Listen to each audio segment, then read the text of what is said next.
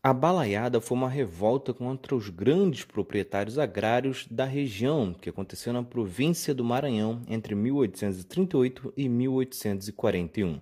Recebeu este nome devido ao apelido de uma das lideranças, Manuel Francisco dos Anjos Ferreira, o Balaio. No Maranhão existiam dois partidos, os liberais, conhecidos como bentivis, e os conservadores, chamados de cabanos. O movimento surge da disputa entre os dois e da grande pobreza na região. Até 1837, o governo era chefiado por liberais. No entanto, os conservadores assumem a província e afastam os liberais. Os liberais então apoiam a revolta no começo, mas devido aos interesses da elite da região, tanto os bentivis, né, os liberais, quanto os cabanos, os conservadores, se unem contra os balaios, né, os revoltosos. Na época, a sociedade estava dividida em uma classe baixa, composta por escravos e sertanejos, e uma classe alta, de proprietários rurais e comerciantes. Os principais motivos para a revolta eram as condições de miséria que a população vivia e também a forte opressão a qual era submetida. Na época, a economia agrária do Maranhão vivia forte crise, a principal riqueza da província era o algodão, que tinha grande concorrência no mercado internacional e com isso via o preço cair e diminuir também o número de compradores no exterior. Os maus tratos e a escravidão também motivaram as camadas sociais mais pobres a lutar contra injustiças. Os principais líderes eram Manuel Francisco dos Anjos Ferreira, um fazedor de balaios, Cosme Bento das Chagas, chefe de um quilombo que reunia mais de 3 mil negros, e Raimundo Gomes, vaqueiro. Os principais objetivos eram acabar com o domínio político das elites aristocráticas e aumentar o acesso às instituições básicas, superando as limitações impostas pelas elites.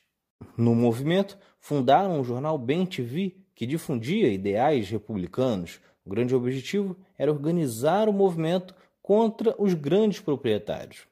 Nas camadas mais pobres, surge quando, ao ter o irmão detido, o vaqueiro Raimundo Gomes se junta a amigos e ataca a cadeia pública da Vila da Manga, libertando todos os prisioneiros em 13 de dezembro de 1938, além de se apossar de um grande número de armas e munições.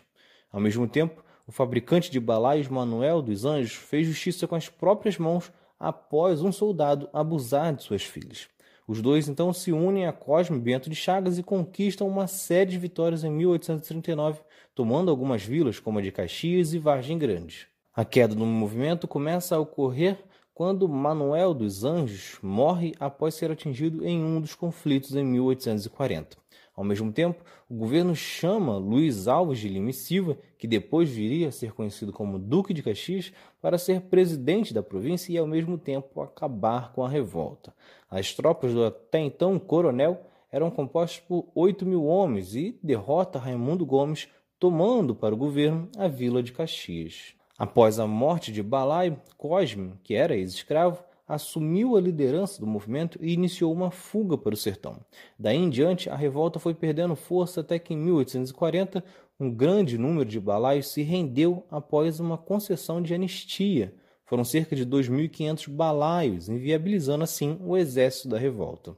Após a rendição completa dos balaios, Cosme foi enforcado. Já Raimundo Gomes é expulso da província e morre a caminho de São Paulo. Esta, portanto, é mais uma revolta que dá para ver claramente a desigualdade na aplicação das leis. Enquanto Cosme Bento, o líder quilombola, foi condenado à morte, Raimundo Gomes, que era vaqueiro, foi expulso. Já Luiz Alves de Lima e Silva, que simplesmente acabou com uma revolta que buscava condições melhores de vida, foi premiado com o título de Barão de Caxias. Então é isso. Se vocês gostaram, se inscrevam, ativem as notificações e continuem acompanhando. Tem mais outro lado da história por aí. Valeu!